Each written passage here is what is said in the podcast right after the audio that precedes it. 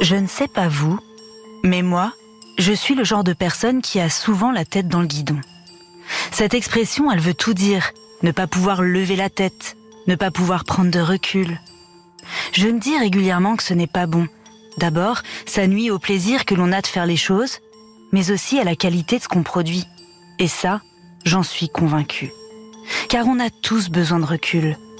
Et parfois même d'une personne qui vient tout chambouler, qui vient remettre en cause ce que l'on a appris et pratiqué pendant des années.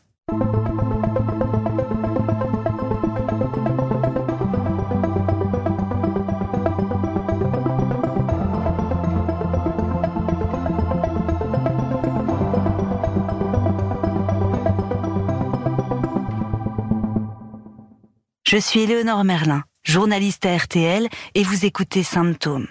Dans ce podcast, des médecins me racontent le cas le plus marquant de leur carrière. Un patient aux symptômes mystérieux, parfois jamais vu ailleurs, et pour lequel ils ont mené l'enquête pour tenter de le guérir. Dans cet épisode, Paul Pitaluga, chirurgien vasculaire, spécialiste de la prise en charge des varices, me raconte comment une patiente a bouleversé sa façon d'exercer son métier.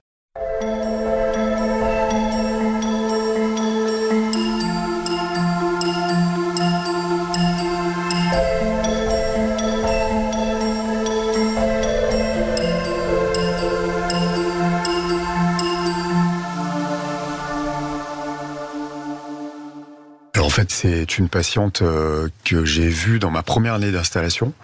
Euh, donc ça faisait quelques mois que j'étais installé et c'est une patiente qui avait 20 ans, donc c'était une patiente jeune, qui m'a été adressée par une correspondante angiologue, donc médecin vasculaire, puisque moi je suis chirurgien vasculaire. D'emblée, j'ai un lien un peu particulier avec elle. Alors c'est bizarre, hein, mais c'est comme ça dans la pratique, dans la vraie vie. On n'a pas le même lien avec tous les patients parce que c'est un métier humain. Et en fait, cette patiente, elle est jeune déjà. Elle est plus jeune que la plupart des patients qu'on opère. Et elle est d'origine corse, comme moi. Donc je m'attache un petit peu à elle. Donc on échange. Qu'est-ce que vous faites? D'où vous venez? Euh, Voilà. Quel est votre métier? Parce que ça influe aussi sur les symptômes et vous piétinez. Euh.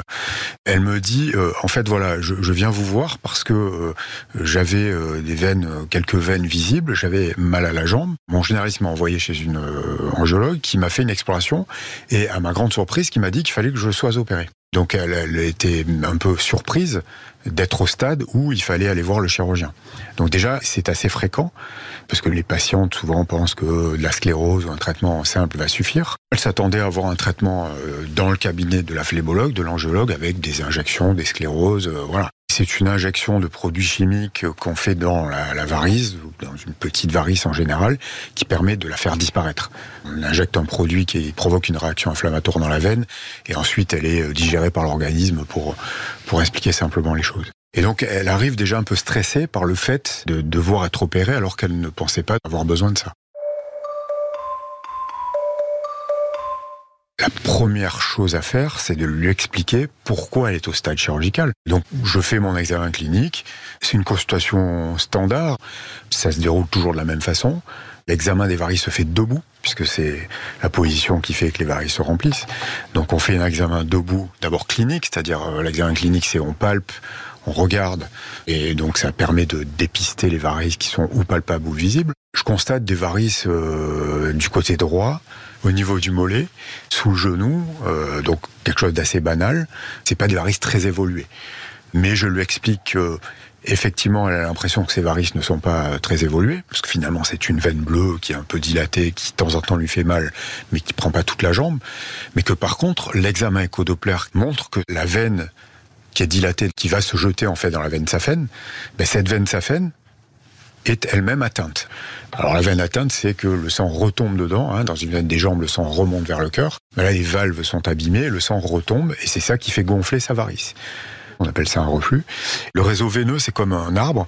Hein, le tronc principal, c'est la saphène, un arbre inversé, et les branches, ce sont les, ce qu'on appelle les tributaires, c'est-à-dire c'est sur les branches que se euh, développent les varices qui sont sous la peau. Et donc, si la veine principale est atteinte, euh, le seul moyen de traiter cette varice, qui n'est que la conséquence du reflux dans la veine principale, c'est de supprimer la veine principale, ce qui permet de couper le robinet qui alimente et qui a créé la varice. Le docteur Pitaluga est parfaitement d'accord avec l'analyse de l'angiologue. Cette jeune femme doit être opérée. Car en plus de sa varice au mollet, sa grande veine saphène est atteinte, c'est-à-dire qu'elle ne peut plus remplir son rôle, celui de remonter le sang vers le cœur. Et c'est sans doute ça qui fait que le sang stagne dans les veines et qui crée les varices. Ce qui est recommandé dans ce cas-là, c'est donc de les enlever toutes les deux, la veine saphène et sa petite branche atteinte. Le chirurgien explique tout ça à sa patiente. Quand on explique au patient qu'il faut enlever cette grosse veine, parce que moi je l'ai toujours montré sur un schéma anatomique, alors disant voilà, votre varice est sur cette branche-là, euh, mais par contre, votre saphène, euh, qui est la veine principale de drainage, ben, elle fuit. Donc les patients comprennent très bien quand ils sont debout, le sang retombe et fait gonfler la branche, euh, et que donc il faut vous enlever cette veine. Et souvent, ils sont interpellés par le fait que sur le schéma anatomique, c'est la veine principale, superficielle. Donc la question qui pose très souvent, c'est cette veine, en fait, vous l'enlevez, mais elle va pas me manquer, puisque c'est la voie de drainage principale. Donc ils sont souvent interpellés par ce problème-là comme à tous les patients, je la convainc qu'effectivement, cette veine est à l'origine du problème, donc euh, et qu'il faut l'enlever parce que sinon, euh, on n'arrivera pas à traiter correctement euh, sa pathologie veineuse. Donc elle accepte tout à fait, elle, elle a confiance, et donc je la programme pour l'intervention quelques semaines après au bloc opératoire. À l'époque, donc les patients arrivaient au bloc opératoire sur un brancard, nu, enfin en tout cas avec un chasuble mais sans sous-vêtements. Donc c'est quelque chose d'important parce que pour une jeune femme arriver au bloc opératoire dans une, euh, atmosphère qui est glacée, c'est déjà stressant. C'est déjà très stressant. Et à l'époque, on faisait la plupart du temps une péridurale, enfin une, ce qu'on appelle une rachianesthésie, c'est-à-dire qu'on fait une piqûre dans le dos et ça anesthésie les gens. Donc là aussi, c'est un facteur de stress, etc. Mais moi, j'essaye toujours d'être présent dans la salle d'intervention quand la patiente arrive parce que ça la rassure. Voir le chirurgien, c'est enfin, des petits détails tout bêtes, hein, mais le, tout ce qui est anxiogène, euh, déjà, je, je m'en préoccupe. On l'installe sur euh, la table d'intervention, l'anesthésiste fait ce qu'on appelle la anesthésie, donc sans aucun problème. Et euh, je mets en place mes champs opératoires, je j'effectue l'intervention sans aucun problème. Euh, voilà, quelque chose de très très banal, de très simple en fait, parce qu'elle a une seule varice à enlever. Les patients à l'époque sont hospitalisés une nuit, ils arrivent la veille au soir. Donc en général, je vais les voir la veille au soir et je regarde le marquage justement pour pas le découvrir au bloc.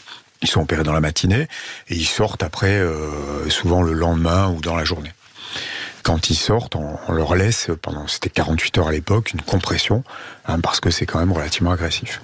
Donc je, je, lui ai expliqué tout ça en amont, bien sûr, avant, hein, comment ça allait se passer, le bas, etc. Et ensuite, il y a un bas à mettre pendant euh, à peu près un mois, dans les suites post-opératoires. Il y a un arrêt de travail à l'époque, hein, qui est de 28 jours, qui est resté longtemps à 28 jours. Elle sort le lendemain, tout va bien, enfin voilà, et j'entends plus parler d'elle. Alors je la revois pour enlever les points, puisqu'on met des points au niveau des incisions. Je la renvoie au bout de dix jours pour enlever les points, donc elle revient, tout s'est bien passé, euh, elle n'a pas eu très mal, euh, voilà, donc euh, j'enlève ses points, c'est bien cicatrisé, il n'y a pas de souci, et je lui dis, vous êtes suivi par l'angiologue, moi je ne vous revois pas, puisque c'est ce qu'on faisait habituellement, hein, puisque le suivi se fait par échographie. Donc euh, voilà, euh, bon vent et euh, je ne vous dis pas bientôt, ce qu'on disait souvent aux patients. L'opération que vient d'effectuer le docteur s'appelle le stripping. À ce moment-là, à la fin des années 90, c'est la méthode chirurgicale la plus couramment appliquée pour traiter les varices. Elle consiste à effectuer des incisions au niveau de l'aine et en bas de la jambe avant de retirer toute la veine saphène pour couper le robinet, comme dit le docteur. Cela fait près de 100 ans que les chirurgiens utilisent cette technique. Elle est donc bien connue. Mais malgré son caractère radical, elle n'empêche pas toujours les récidives, comme le constate le docteur qui voit revenir la patiente.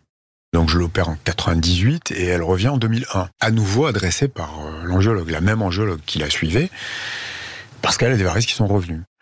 Euh, donc ça m'interpelle un peu, mais bon, pas plus que ça. Ce qui m'interpelle surtout, c'est le fait qu'elle ait plus de varices trois ans après qu'avant sur un territoire différent. Mais bon, ça existe. En médecine, on voit tout. Donc euh, je me dis bon ben ok et l'angiologue qui a fait l'échographie me dit que parce que ça non plus je peux pas le voir qu'il y a une récidive au niveau du pli de laine.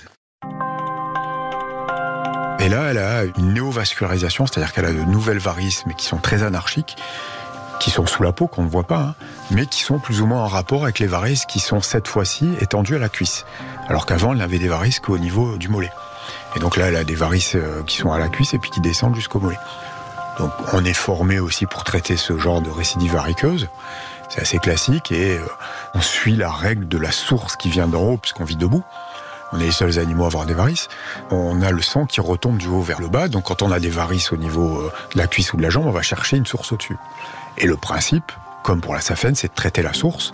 Donc là, dans le cas d'une récidive comme celle-là, il faut retourner au niveau du laine, ce qui est beaucoup plus agressif parce que c'est un tissu cicatriciel. On est déjà euh, allé, on est intervenu pour aller à nouveau enlever cette source, faire des nouvelles ligatures. C'est toujours beaucoup plus compliqué parce que il y a du tissu cicatriciel, donc c'est plus difficile à opérer et donc c'est un peu plus agressif. Alors, elle est euh, pas très contente de, de, revenir, mais elle me fait confiance. Elle sait, ayant sa grand-mère, son arrière-grand-mère, sa maman, euh, qui ont eu des varices, qui ont été traitées, euh, pour lesquelles le problème n'a jamais été vraiment résolu, elle est à moitié étonnée. Euh, elle se dit j'ai pas de chance, ma sœur en a pas, pas beaucoup, et moi, bon ben voilà, j'ai tiré le, le, mauvais gène. Donc à nouveau, elle me fait confiance, elle me dit écoutez docteur, je vous fais confiance, euh, faites ce qu'il faut. La première fois, c'était très bien passé. Donc je la réopère, ça prend un peu plus de temps l'intervention, euh, euh, les suites sont un peu plus douloureuses parce que c'est un peu plus agressif.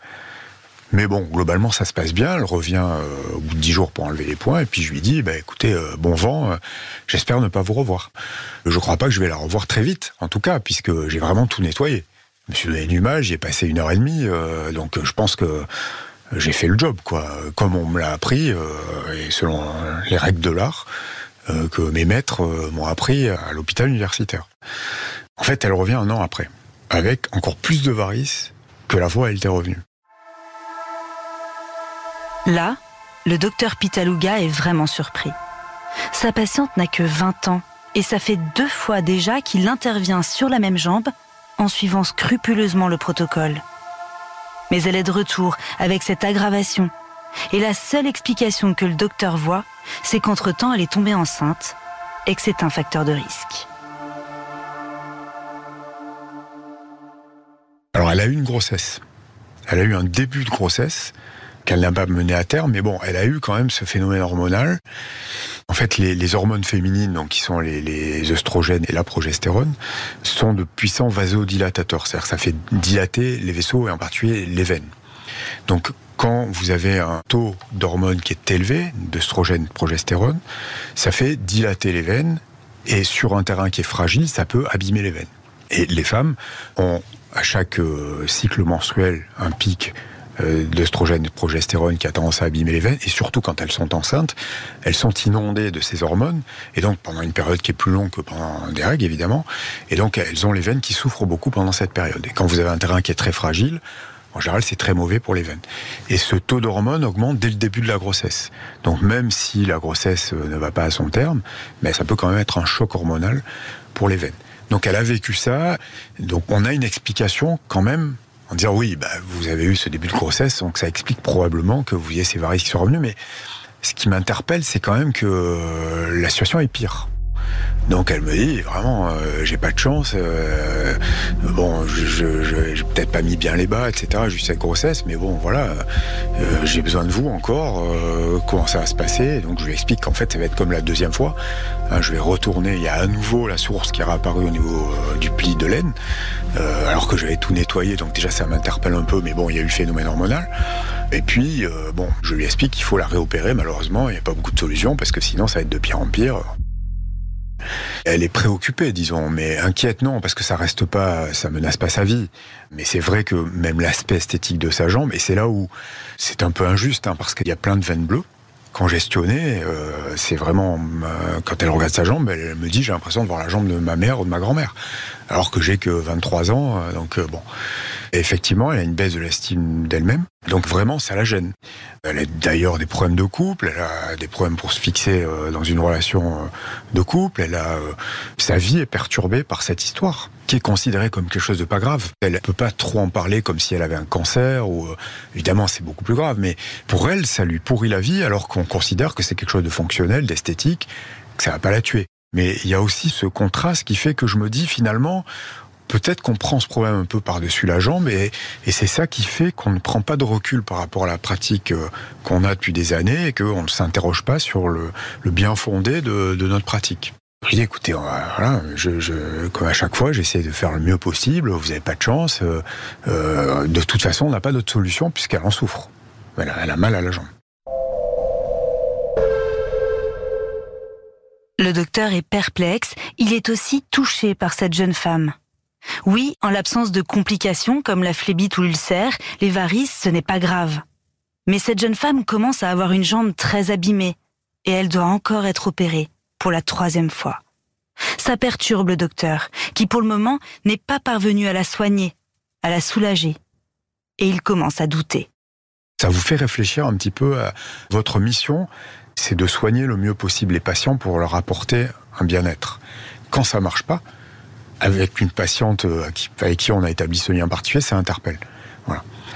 Surtout que donc j'effectue la deuxième intervention dans les mêmes enfin la troisième là cette fois-ci dans les mêmes conditions que la deuxième, mais là il y a une complication post-opératoire. C'est-à-dire que l'endroit de Pliden que j'opère pour la troisième fois, c'est un endroit où il y a beaucoup de lymphatique. Et donc, quand vous y retournez, vous agressez les vaisseaux lymphatiques. Et donc, elle a une complication lymphatique. Elle va avoir un écoulement qui est pas très grave, mais qui est quand même embêtant, qui va durer euh, plusieurs semaines. Vous avez une espèce de liquide blanc qui ressort euh, par l'incision du pli de. Ça demande des soins, ça demande des pansements, ça mouille les sous-vêtements. Enfin bon, euh, pour une jeune femme de 23 ans, c'est vraiment pas terrible, quoi. Et là, je la revois très régulièrement pour faire les pansements, pour surveiller la, euh, parce que ça peut s'infecter, donc la plaie, etc. Donc là, je suis vraiment euh, remué, et c'est là où je me dis, c'est pas possible.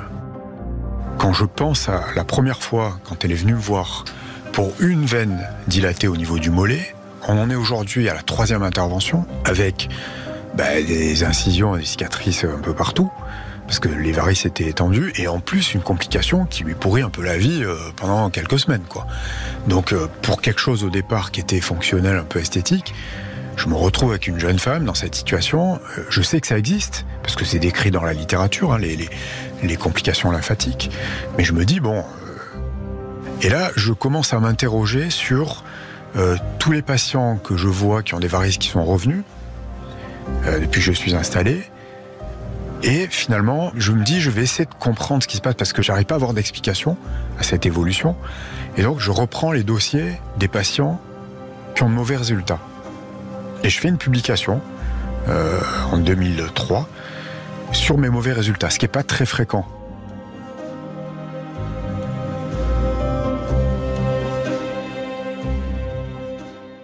En fait, le docteur Pitaluga ne croit plus en sa pratique, en cette méthode ces protocoles qu'on lui a enseignés pendant ses études de chirurgie et qui, sur cette jeune femme, échouent. Alors, il remet en doute. Et surtout, il cherche à proposer mieux. Je me dis, il y a vraiment un problème là-dessus, je vais me consacrer à ça. Alors, c'est pas bien compris par euh, mes maîtres, qui considéraient que j'étais un bon chirurgien artériel, et que ne plus euh, opérer les artères, les interventions prestigieuses pour consacrer à ça, c'est c'est pas possible parce que euh, tu es formé pour faire ça, il faut euh, voilà que tu continues à sauver des vies. Et, et moi, j'ai cette espèce de, de, de vision qui a quelque chose à découvrir.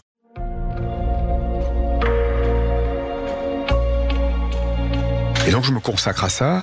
On commence à discuter dans l'équipe sur quelle explication on pourrait donner au fait que la, technique traditionnelle de supprimer la veine ne règle pas le problème définitivement, puisqu'après tout, couper le robinet, ça devrait être définitif.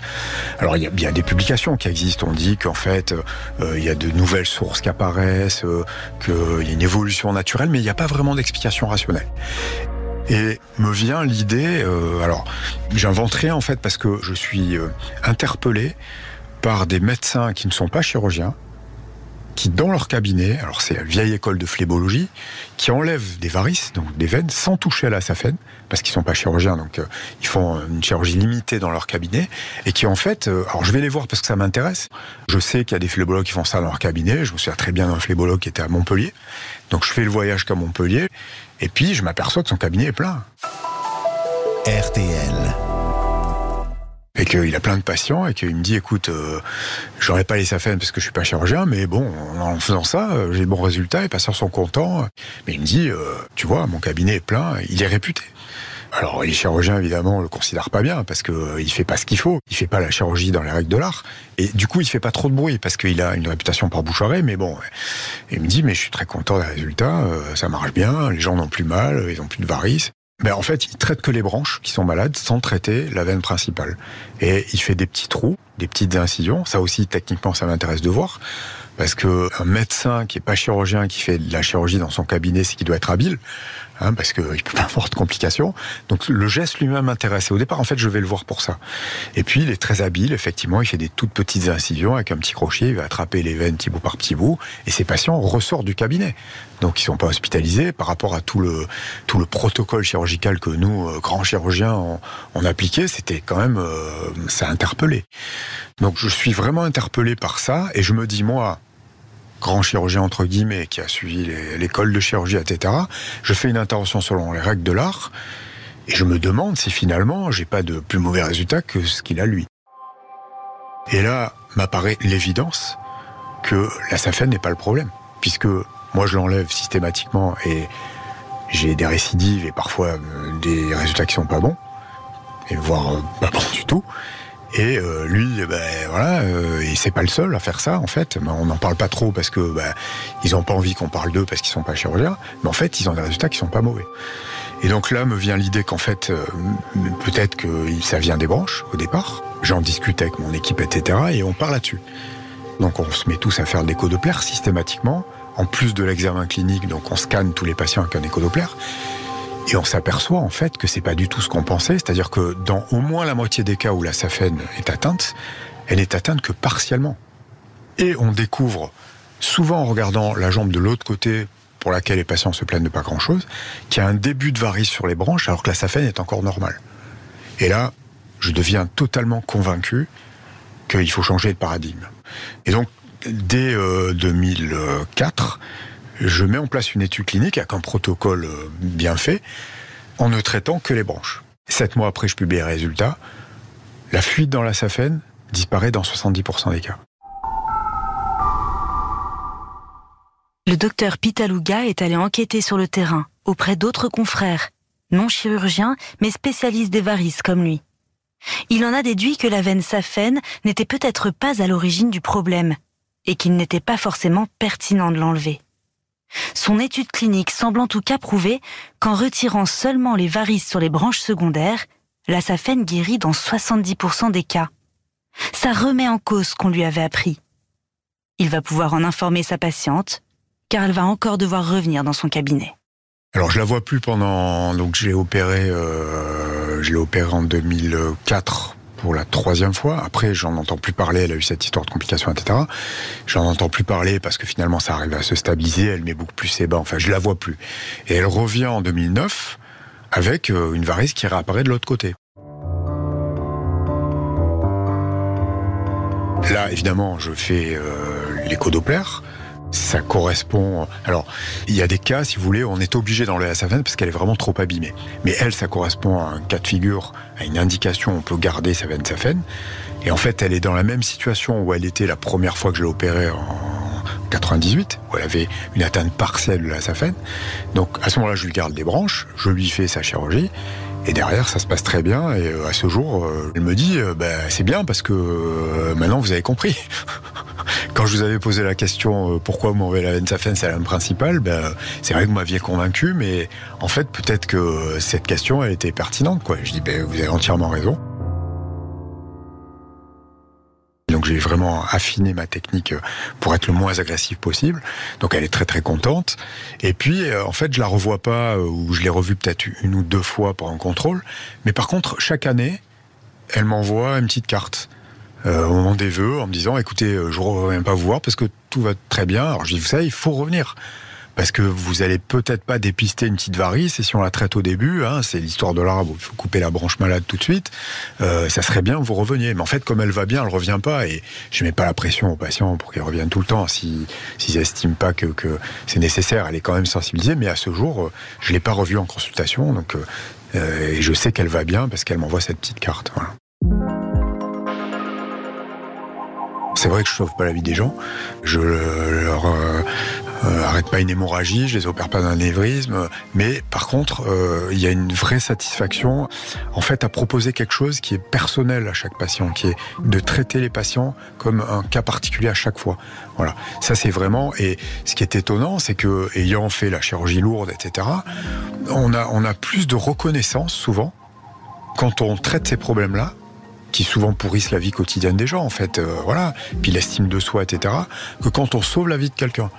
Parce que ben, le patient qui arrive, qui est en train de mourir, il a rien demandé à personne, euh, c'est un accident, et donc vous êtes là pour euh, pour régler le problème, et vous devez le régler. Alors que tout ce qui est autour de l'estime de soi, du fonctionnel, de, de la gêne, de la douleur, etc., mais qui tue pas les gens, ben, quand vous leur amenez une solution, c'est une solution au quotidien qui va, voilà. Et souvent, en plus, ces patients-là n'ont pas trouvé une solution pendant des années. Ils ont, voilà. Et donc, c'est vrai que j'ai presque plus de retours positifs de mes patients que quand je faisais de la chirurgie plus lourde. Vous savez, dans l'exercice de ce métier, c'est vraiment important. C'est pas un métier comme les autres parce qu'on a cette satisfaction humaine qui est énorme. C'est plus que l'argent, c'est plus que la gloire, c'est plus que euh, voilà, vous rendez service à un patient. Quand je sors de ma consultation, je vois un patient qui est content, mais c'est bon.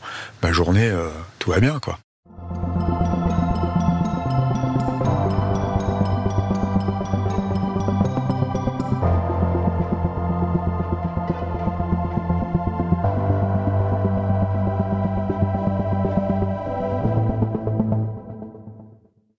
Docteur Pitaluga consacre maintenant toute sa carrière à la chirurgie des varices. Elle a beaucoup évolué depuis le début des années 2000. De nombreux autres traitements sont apparus, parmi lesquels la méthode ASVAL mise au point par le docteur Pitaluga. La haute autorité de santé n'a pas encore enquêté sur sa méthode, mais elle a pour le moment de bons échos, au-delà même de nos frontières. Les varices sont fréquentes, elles touchent une femme sur deux et un homme sur dix. La chirurgie n'est pas toujours obligatoire, parfois le port de bas de contention et des médicaments suffisent. Mais il faut éviter les complications, phlébites, rupture de varices et troubles cutanés à long terme. Merci d'avoir écouté ce nouvel épisode de Symptômes. Merci à Darine Jedi et Jeanne Rouxel pour cet épisode et pour découvrir plein d'autres enquêtes médicales, rendez-vous sur l'application RTL et toutes nos plateformes partenaires.